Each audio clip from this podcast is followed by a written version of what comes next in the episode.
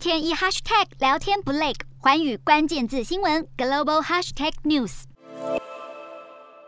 在日本岩手县大船渡市，由当地居民制作的竹子灯饰点亮了遭受海啸袭击后重建的市中心，纪念三一一强震的罹难者。过去一年来，相关单位透过 DNA 鉴定，顺利确认了三具罹难者遗体的身份，但还是有两千五百二十三人下落不明。十一年过去了，灾区的警消人员不放弃希望，十号在宫城县和岩手县沿海地区再度展开大规模搜索行动，希望能找。找到失踪罹难者的遗体，交还给家属。在福岛县位于第一核电厂附近的浪江町，部分地区已经大致完成除污工作，居民陆续回归，似乎回到了核灾前的日常。但还是有大约百分之八十的面积被划分为归还困难区，没有进行除污，根本无法重建，导致不少居民到现在还是有家归不得。当年的海啸和核灾导致超过七万人流离失所，岩手县的陆前高田市